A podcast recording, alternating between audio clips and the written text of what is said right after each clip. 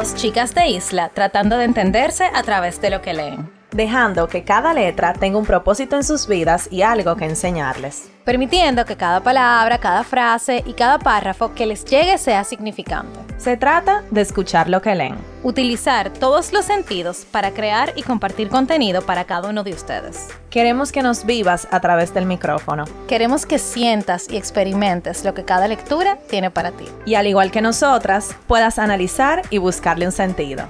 Estás escuchando Letras al Aire.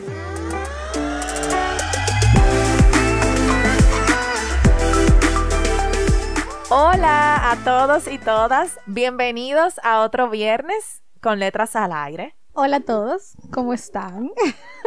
Aunque no nos puedan responder, espero que estén muy bien y que hoy es viernes, por fin. Y el último viernes de enero, que ha sido un mes súper largo y bueno, ya por fin llegamos al fin. Bueno, y antes de que Carol me pregunte, para esta semana elegimos un libro muy especial, como todos. Pero, acabando enero y empezando febrero, que es el mes del amor y la amistad, elegimos un libro fuerte, con muchos sentimientos. Sí, bastante. Y del cual las dos nos sentimos súper identificadas. Y leyéndolo, se nos hacía como un nudito en algunas partes. Seguro a ustedes les ha pasado. Y verán cuando hablemos del libro. Y el libro de esta semana se llama Uno siempre cambia al amor de su vida por otro amor o por otra vida. Qué profundo. De la autora Amalia Andrade. Señora, y lo grande del caso es que nosotras nos dimos cuenta, después de haber leído el libro, que nuestras mentoras, Letty Ash, desde Regalan Dudas, o sea, las amamos, la llevaron a ella a un episodio y de verdad, o sea, se los recomendamos también. Y ella se merece no un episodio, sino 500 episodios en 500 podcasts diferentes, porque lo que ella habla es demasiado profundo y muy real. Por si no se la han llevado, el libro trata del desamor, de los corazones rotos, de ese sentimiento de cuando uno piensa que se está muriendo porque le rompieron el corazón. Que entiendo que casi todos hemos pasado por algo así y entendemos lo desgarrador que puede ser. Y hablando un poco de la autora, podemos decir que Amalia Andrade Arango es una escritora colombiana, eh, nacida en el año 1986. Ella, aparte de ser escritora, es periodista e ilustradora. Y su libro más vendido es el que vamos a hablar esta semana, pero ella tiene títulos súper interesantes. Hay uno que Carol está loca por leer. Ay, sí. Cosas que piensas cuando te muerdes las uñas. Yo sufro un poco, un poquito de eso. Nicole me está mirando mal porque ella. Cada vez que yo me muerdo las uñas delante de ella. Las uñas, Carol. Todo el que me conoce sabe que yo hago eso. Es que lo odio. Y, de verdad yo lo hacía antes, pero lo superé y quiero que todos lo superen conmigo.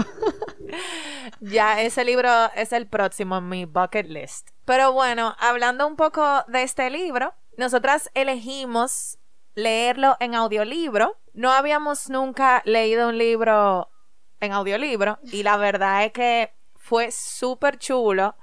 Este libro tiene la particularidad, y creo que muchos también, que el mismo autor, en este caso la autora Amalia, fue la que narró el libro y eso le da como un toque especial porque no hay nada mejor que el mismo artista esté hablando sobre su obra y ella le daba la entonación, o sea, los chistes, porque cabe destacar, es un libro que es de desamor, un tema muy triste, pero ella lo hace ver jocoso, chistoso, como viendo el desamor desde un punto de vista chistoso, lo que lo hace menos malo. Y a mí me encantó leerlo en audiolibro. Las facilidades de uno leer en audiolibro es que uno puede estar haciendo lo que sea, como oyendo podcast, pero entonces leyendo audiolibro en cualquier bocina.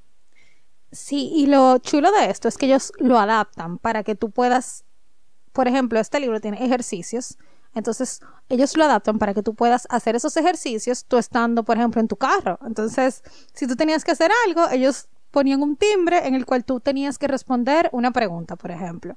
Y eso también te ayuda a ti a tú interactuar en el libro, porque yo sentía que era una conversación que yo estaba teniendo personalmente con ella. Y a veces yo paraba el audio y decía, di que no, espérate, tal y tal cosa. Y sí, es verdad. A mí me encantó. Espero poder tener la oportunidad de poder leer más libros así y de esta manera. Sí, yo también. Así que se los recomendamos. Si ustedes no han entrado en el mundo de los audiolibros y les interesa, 100% recomendado. Y si es el autor o la autora quien narra el libro, mucho mejor. Eso es un plus. A nosotras nos gusta mucho hablar sobre este tema del amor y eso. Y cuando vimos el título del, libro nos llamó la atención. Es un título bien llamativo. Pero no nos imaginábamos que era de desamor. Y creo que en el punto que Nicole y yo leímos el libro, ninguna de las dos tenemos el corazón roto ahora mismo. Gracias a Dios. Pero lo leímos desde un punto de vista de uno repasar el pasado y ver cómo llegamos hasta donde estamos hoy. Porque gracias a esos corazones rotos es que nosotras es parte de por qué nosotras somos como somos hoy. Y yo puedo decir que hoy nosotras, y quizá muchos de ustedes, si se encuentran en la misma posición, pueden aplaudirse de decir, o sea, hace un año quizás, hace dos años, yo estaba aquí y hoy yo estoy aquí. Y hasta lo que ella está diciendo me está dando risa, porque eso es verdad. Y tú verlo desde la salida, desde ya yo estoy del otro lado, eso también es precioso. Y es un premio a veces que nosotros no reconocemos. O sea, todos los días nosotros deberíamos reconocernos de que estamos haciendo algo que no estábamos haciendo en otro momento. Porque es así. Y que aprendimos de esos momentos. Porque yo creo que encontrarle el aprendizaje a un momento tan difícil y tan malo que quien, quien ha estado en una posición de tan malo porque le rompieron el corazón sabe que no es un momento fácil. Y tú poder encontrarle un aprendizaje, eso es maravilloso. En buen dominicano, quien ha estado mal de amores, bueno, sabe que ese proceso es literalmente como ella lo define, morir en vida. Eso yo creo que es una definición que aunque no daba risa alguna parte del libro, también a mí me, me, dio duro porque yo me acuerdo de mi yo en ese momento y era morir, o sea, yo me estaba muriendo en vida.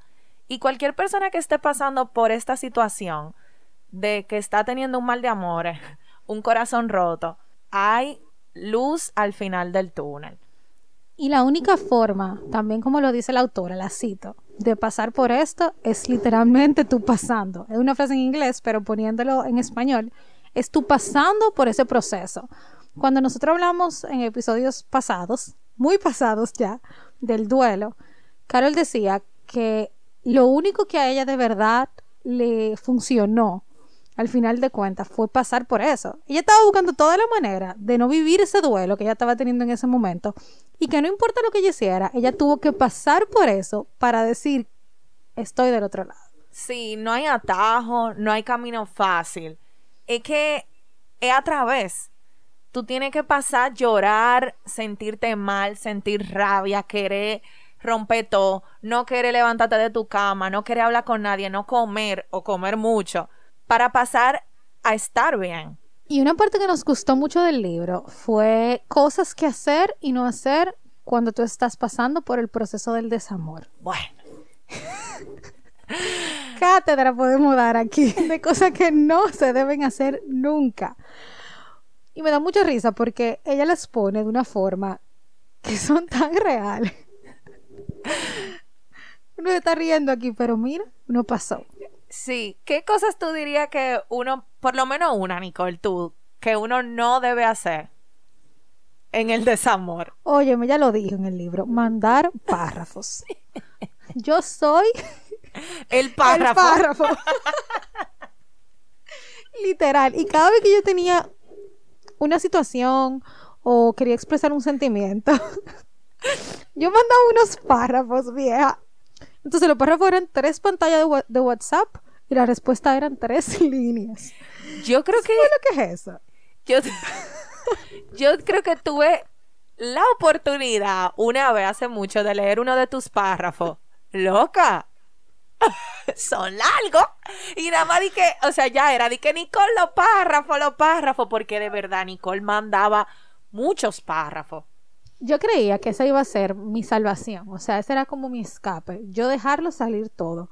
Y a veces dejarlo salir todo con la persona que te está haciendo sentir todo no es la mejor opción. O sea, en vez de yo mandar el párrafo a Carol o mandárselo a otras amigas mías o amigos, yo se lo mandaba a él. Y de verdad eso fue una de las cosas que peor me hizo sentir, porque yo esperaba una respuesta igual. Y la expectativa en el desamor es peor que la expectativa en el amor. O sea, eso de verdad.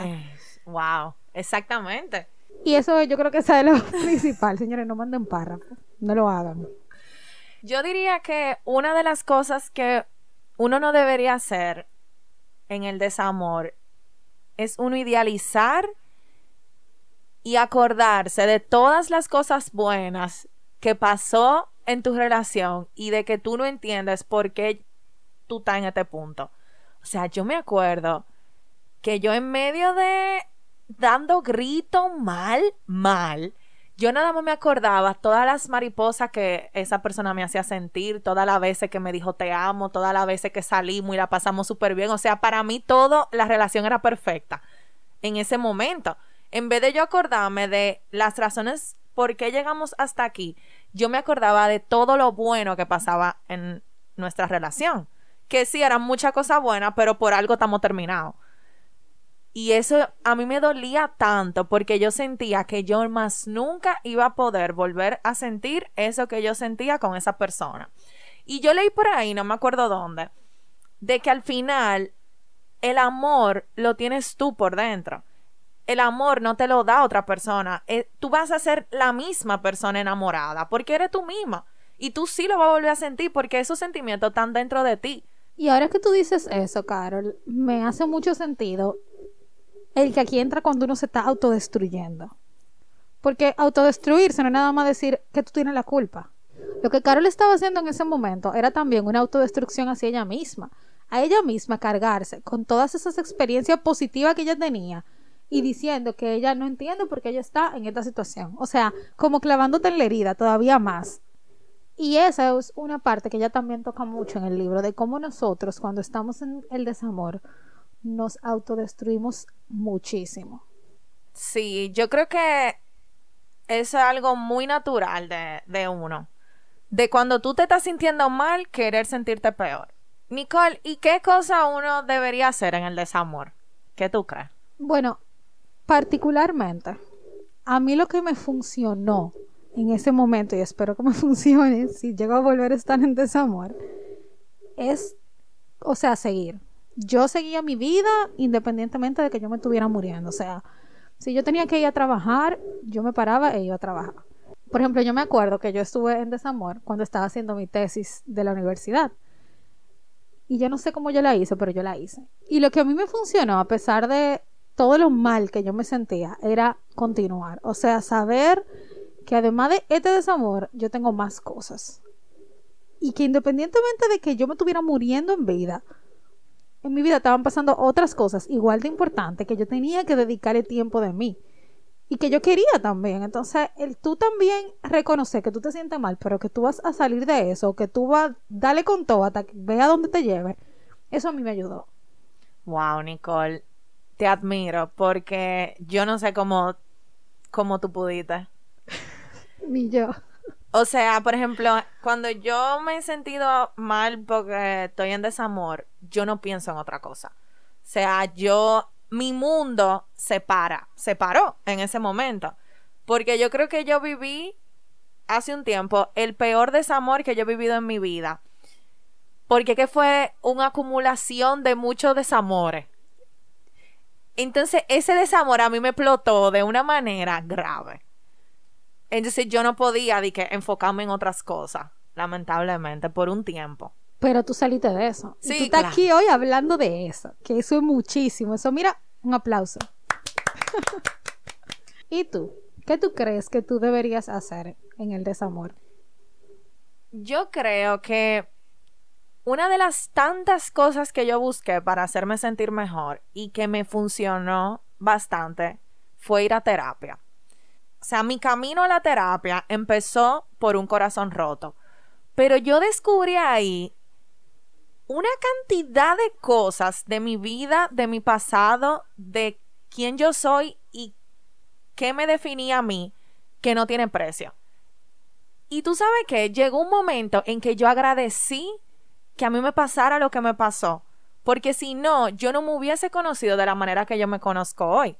Y eso fue gracias a eso. Yo empecé a ir a terapia porque mi relación se había terminado. Y de verdad, o sea, hoy en día yo no tengo ninguna relación, no estoy enamorada, más que de la vida. y yo no voy a soltar la terapia por nada del mundo. Ella es una un hábito que a mí se me quedó, yo entiendo que para toda mi vida, porque yo le saqué tanto provecho positivo a ir a terapia que no, o sea, yo no tengo palabra. Entonces yo creo que eso a mí me ayudó bastante, tanto a superar mi corazón roto, como a yo trabajar cosas de mí, de mi vida, para yo ser mejor persona cada día. Y como me dijo una terapeuta una vez, qué valiente de tu parte fue en ese momento ir a terapia. Eso se llama, o sea, el tú puedes reconocer que tú estás tan mal por dentro, que tú necesitas que otra gente, que no sea la misma persona que te hirió, te ayude. Eso es muy valiente. O sea, señores, reconozcan eso. Cuando ustedes van a terapia, ustedes están abriéndole la vida y, la oportunidad a una gente de saber todo de ustedes.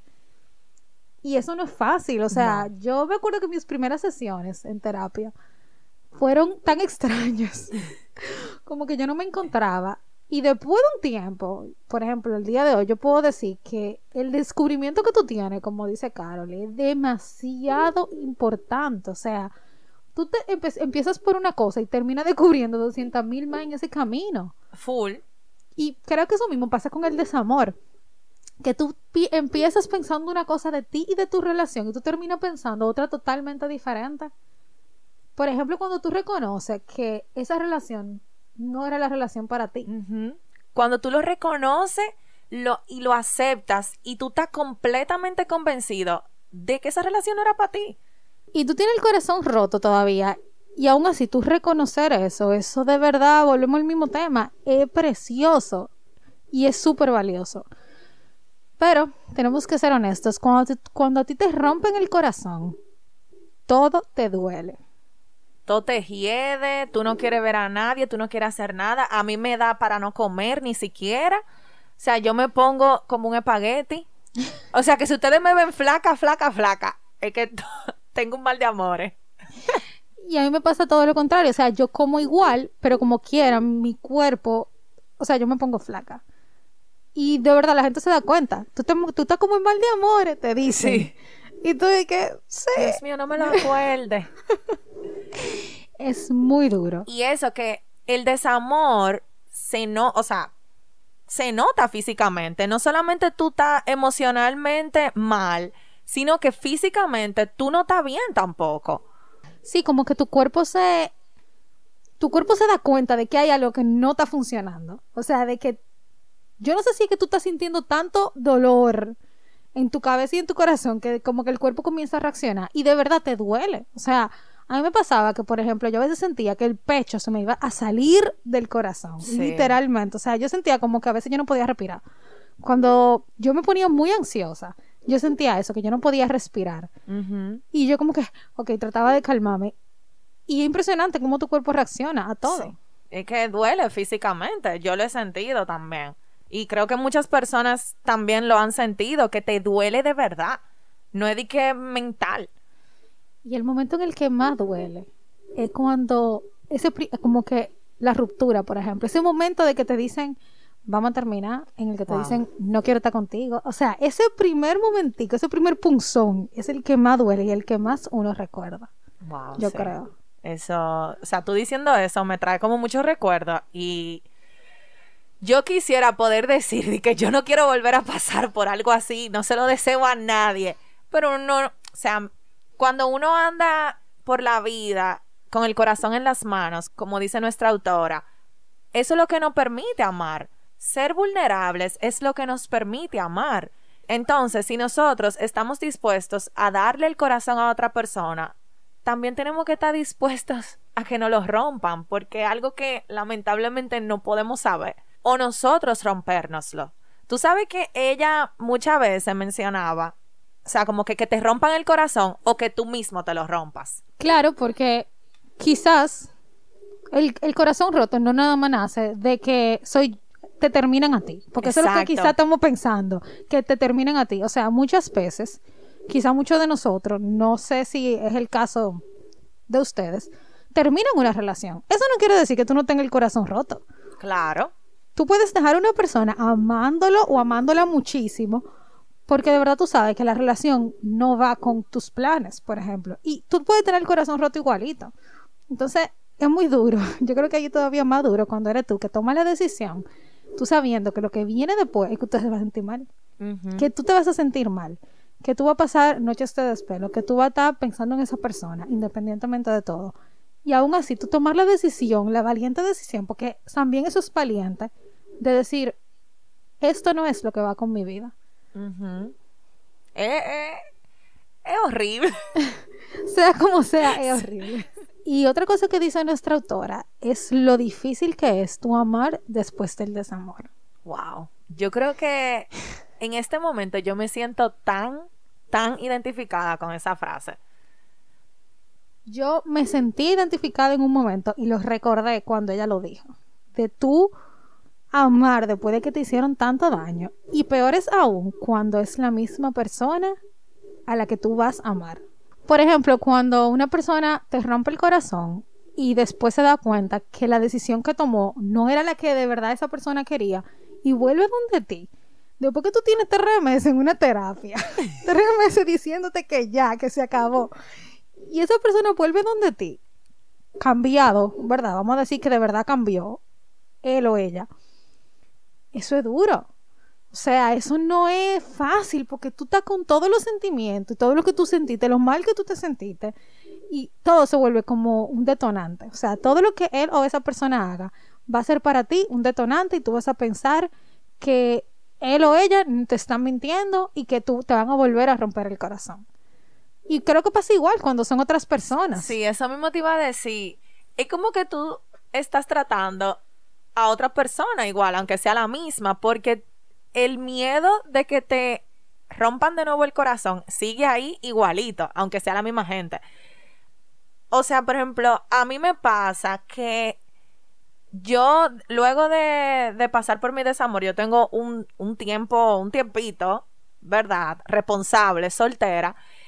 Y señores, yo soy la persona más cautelosa ahora, porque es que yo no me quiero volver a, a permitir como pasar por ese por esa etapa de nuevo, por, e- por todo eso malo que yo sentía. Entonces, uno aprender a darle el corazón a otra persona nuevamente, confiar plenamente, sabiendo que tú no puedes pensar en que esta relación va a ser igual o a cumplir todas las expectativas que no cumplió tu relación pasada, o sea, como volver a empezar de nuevo, eso es difícil.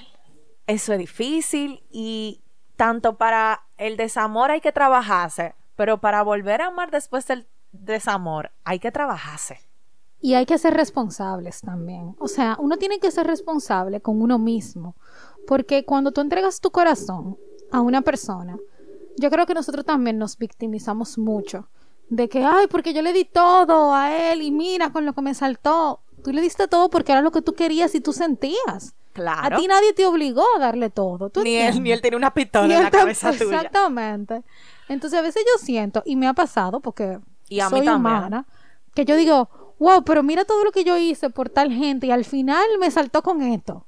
Como que nunca podía pasar, o sea, eso era algo que no estaba en tus planes. Y cuando uno va a amar, uno tiene que saber que uno va a sufrir y que a ti te van a dar tu puñaladita por la espalda. Quizá a veces no va a ser la gran cosa y quizá otra vez va a ser lo peor del mundo. Claro. Es que cuando uno está dispuesto a amar, es eso, uno está dispuesto a sufrir. Porque es que uno le da mucho a la otra persona. Tú darte a una gente, eso es mucho. Entonces, obligado, obligado, hasta que te digan un día di que esa blusa no me gusta, ¿cómo te queda ya? Tres lágrimas. es así. Qué risa con eso de la blusa. ¿Y que, cuánto le duele eso a una mujer? O di que, mira, eh, tú deberías como cambiarte el estilo del pelo. Ay, Dios mío. O dije, mire, esta comida te quedó sala. Ay, pero yo me ofendo. Más nunca vuelvo a cocinar. No, mentira, mentira. Pero es verdad, uno tiene que responsabilizarse. Uno no es la víctima aquí, o sea, te rompieron el corazón, es verdad. Pero tú estabas en esa posición también, o sea, tú abriéndole las puertas a alguien, de estar con alguien, tú estás abriendo también las puertas de que esa persona se vaya o tú te vayas. Sí, porque no siempre va a ser que nos van a dejar. Nosotros también podemos dejar una relación. Carol, ¿y cuál fue tu frase? Ay, ay, ay, ay. ¿Qué? Nicole ¿Qué? preguntándome. Me sorprendiste. Me puse los pantalones. o sea, ¿cuál fue tu frase o una de esas frases que te parecieron como súper acertadas de este libro? Mira, yo creo que, bueno, leer en audiolibro, eso también, por ese lado, yo diría que es un poco complicado porque como nosotras subrayamos mucho, un audiolibro tú no lo puedes subrayar, entonces teníamos que, o yo por lo menos me tenía que parar siempre a anotar las cosas que la autora dijo como un dictado. Pero yo anoté esto y, y me paré y lo devolví mil veces porque de verdad, o sea, esta frase a mí me encantó y fue, rompernos es lo que nos permite volver a construirnos a nuestro antojo. Son nuestras continuas muertes las que nos permiten reinventarnos, sacudirnos los miedos o los dolores que tenemos pegados al cuerpo y volver a nacer. ¡Wow! Sí, esa frase a mí me encantó porque es, así. O sea, la única manera de uno volver a nacer y volver a uno reinventarse es rompiéndose. Mira, yo de verdad, y esto puede sonar de que, ay, pero esa jeva no ha pasado por nada en su vida. Pero el crecimiento que yo he tenido en este tiempo de soltería, antes de yo, de este tiempo de soltería, yo había durado en relaciones muchísimo tiempo, o sea, no me daba, entre relación y relación, no me daba el tiempo suficiente como para yo crecer, sanar y todo eso. Pero en este tiempo, yo creo que este es el mayor tiempo que yo he durado soltera en mucho, mucho tiempo. Yo he crecido de una manera que la- las personas a mi alrededor me lo dicen. Y yo no me, me había percatado hasta que no me lo decían. Como que, wow, Carol, tú eres otra persona. Para bien, gracias a Dios. Que no me volví una... que no quiero saber de nadie, por lo menos. Pero la única manera de yo ser orgullosamente quien yo soy hoy, que estoy mucho más apegada de lo que yo pienso y siento, fue rompiéndome. Fue llorando muchísima noche, insomnio, no comiendo, me estaba llevando quien me trajo. Fue así. Y por más agridulce que sea, yo lo agradezco. Porque que soy quien soy hoy por esa situación. Wow, sí. Y ayer yo estaba viendo una película que está en Netflix, otra recomendación aparte de libros, que se llama Hillbilly Elegy. Y el protagonista, que es una persona que viene de un hogar roto, ahora ya haciendo esta comparación, decía que tú te haces, o sea, todos los días tú eliges quién tú quieres ser. O sea, todos los días tú te conviertes en una persona. Y me pareció eso tan lindo, el tú pensar que todos los días tú puedes ser una persona diferente, no en el sentido de que yo voy a cambiar mis gustos acorde a lo que yo vaya a hacer hoy, sino el tú decir que tú hoy tienes el corazón roto, pero que tú vas a echar para adelante, o que tú vas a decidir pararte de tu cama. Que señores, pararse de su cama con un corazón roto, eso no es fácil. No, para nada. Cuando tú tuviste el otro, el día anterior, estolqueando al novio, comiendo helado, que eso es algo que no deben hacer. Ah, sí. Importante, no estoquear. Ay, Dios mío. Y supongamos que el exnovio ya esté con otra, otra persona, que eso pasa muchísimo. El tú el otro día pararte de tu cama para hacer lo que sea que tú quieras hacer o vayas a hacer, eso de verdad es un cambio que tú estás dando. O sea, me encanta porque el tema de la reinvención, el tú sentí en un momento que tú te estabas destruyendo, que tú te estabas muriendo, que tú tenías muchísima rabia por dentro, que tú odias a otra persona, a tú simplemente decir, ya, esto simplemente se va a quedar aquí y ahora yo voy a hacer esto es de verdad bellísimo. Y la única forma de tú hacer eso, volvemos y lo repetimos, o vuelvo y lo digo, es tú pasando por esa situación. Lamentablemente. La- Y miren, yo no le deseo a nadie que le rompan el corazón. Ni a mi peor enemigo, siempre lo he dicho. Es horrible. Pero, sí, pero lo necesitamos. Y como me dijo alguien por ahí un día, sale al mundo a que te rompan el corazón para que tú te sientas vivo. Porque cuando a uno le rompen el corazón, todos tus sentimientos están tan a flor de piel que es el momento en el que tú te sientes más vivo. O sea, eso es increíble. En el momento más vulnerable de tu vida, en el momento en el que tú estás sintiéndote más vivo. Porque todo te está doliendo, absolutamente todo, señora. Hasta las uñas te duelen, yo creo. Así que, si tú estás pasando por un corazón roto, todo pasa. Y eso es real. El tiempo pasa.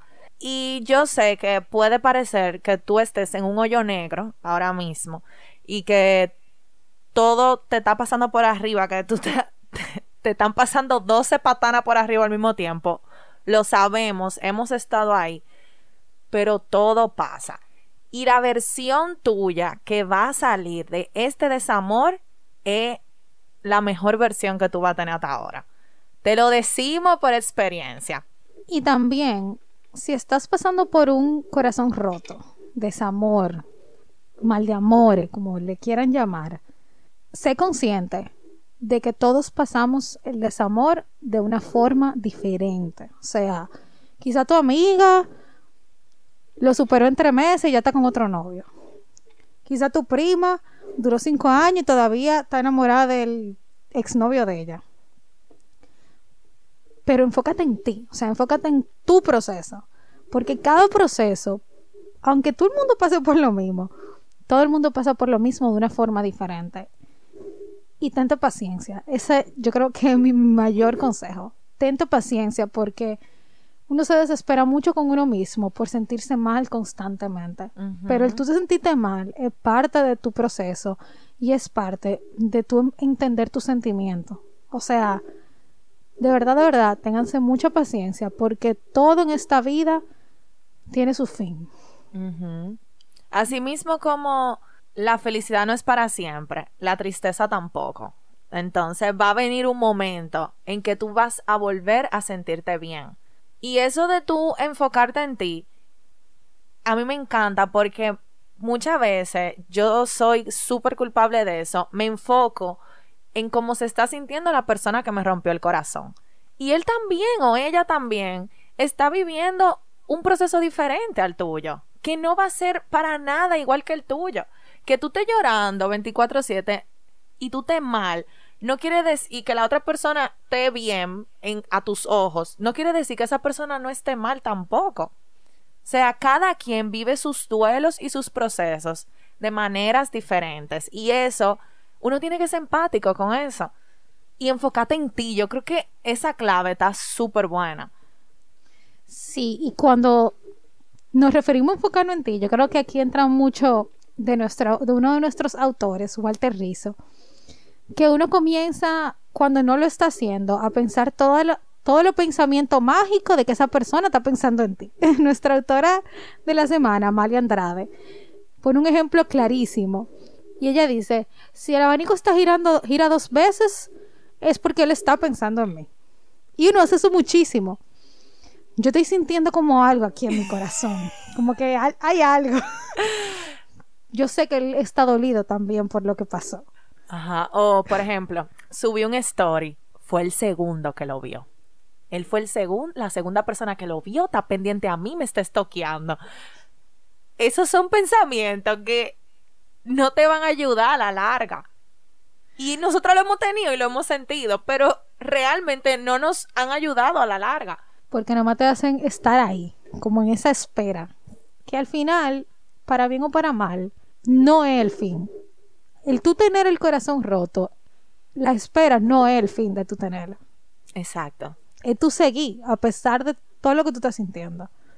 Y obviamente cada quien a su tiempo, a su ritmo, bajo su proceso y según sus circunstancias. Claro. Pero de que hay que seguir, hay que seguir.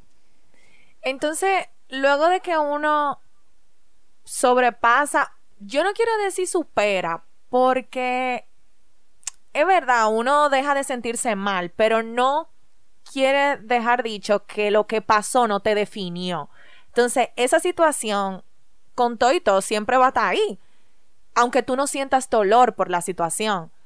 Entonces, cuando uno aprende a vivir con eso y uno está dispuesto a volver a salir al mundo y a volver a conocer personas, nuestra autora nos menciona tres puntos que a mí me encantaron y a Nicole también, de qué uno debe hacer en ese momento, que ya uno está ready como para volver a volar. El primero es viajar, literalmente viajar a donde sea. Ella habla, tú puedes viajar de aquí a Egipto o de aquí a la casa de tu mejor amiga. El punto de tu viajar, salirte de tu rutina, salir de tu ambiente y ver cosas, distraerte, mirar, andar, divertirte. El segundo es viajar a otros, el tú abrirle la oportunidad a otras personas de conocerte, de ver lo que en lo que tú te has convertido, de tú también probarte a ti misma, de cómo tú vas a hacer en esta nueva relación y de tú ver si de verdad tú estás ready, porque también a veces uno no está ready y uno se mete en algo y después tú te das cuenta, no, espérate, yo tengo que back off un poco y seguir en mi proceso. Y la tercera es viajar a ti mismo. Y yo creo que esa es la más importante. Uno viajar a uno mismo es uno conocerse, uno hacer cosas con uno mismo, uno entender, como acaba de decir Nicole, si uno está ready, si uno no está ready, lo que tú quieres. Entonces viajar a ti mismo. Chulísimo. Yo creo que eso es un viaje que todos deberíamos hacer. Así que si no lo han emprendido, comiencen a viajar hacia ustedes, explórense, conozcan lo que ustedes quieren, en, todos los sentidos. En todos los sentidos, eso es muy importante. Es importante conocerse y tú explorar y descubrir y entender, sobre todo eso, entender qué tú quieres y hacia dónde tú quieres ir. De adentro para afuera, señores, piénsenlo así, siempre de adentro para afuera. Así que hasta aquí nuestro episodio de hoy. Si tienes el corazón roto, conoces a alguien que tiene el corazón roto, has tenido el corazón roto, te recomendamos esta lectura 100%. Yo creo que es un momento para tú desconectarte, pero al mismo tiempo traerte la realidad de lo que tú estás viviendo. Y, yo, y Amalia, nuestra autora, hizo un excelente trabajo haciendo eso. El libro tiene absolutamente de todo, les va a encantar. Si lo pueden oír en audiolibro, se los recomiendo también el libro físico tiene que ser un, espectáculo, no le quitamos peso, pero yo creo que en estos momentos leer, cuando uno tiene el corazón roto, uno se desconecta mucho. Y tú escuchar a una persona dándote aliento que no te conoce, que no sabe por lo que tú estás pasando, pero que sintió en algún momento lo que tú estás sintiendo, eso de verdad te da paz y te da como seguridad. Tú te sientes abrazado. Así que de verdad lo recomendamos mucho ya saben, uno siempre cambia al amor de su vida por otro amor o por otra vida. Así que síguenos en nuestras redes sociales, arroba letras al aire podcast. Suscríbanse a nuestro newsletter para que reciban todo el contenido que hablamos hoy y todas las semanas en el link de nuestra bio. Y nos escuchamos el próximo viernes. Bye.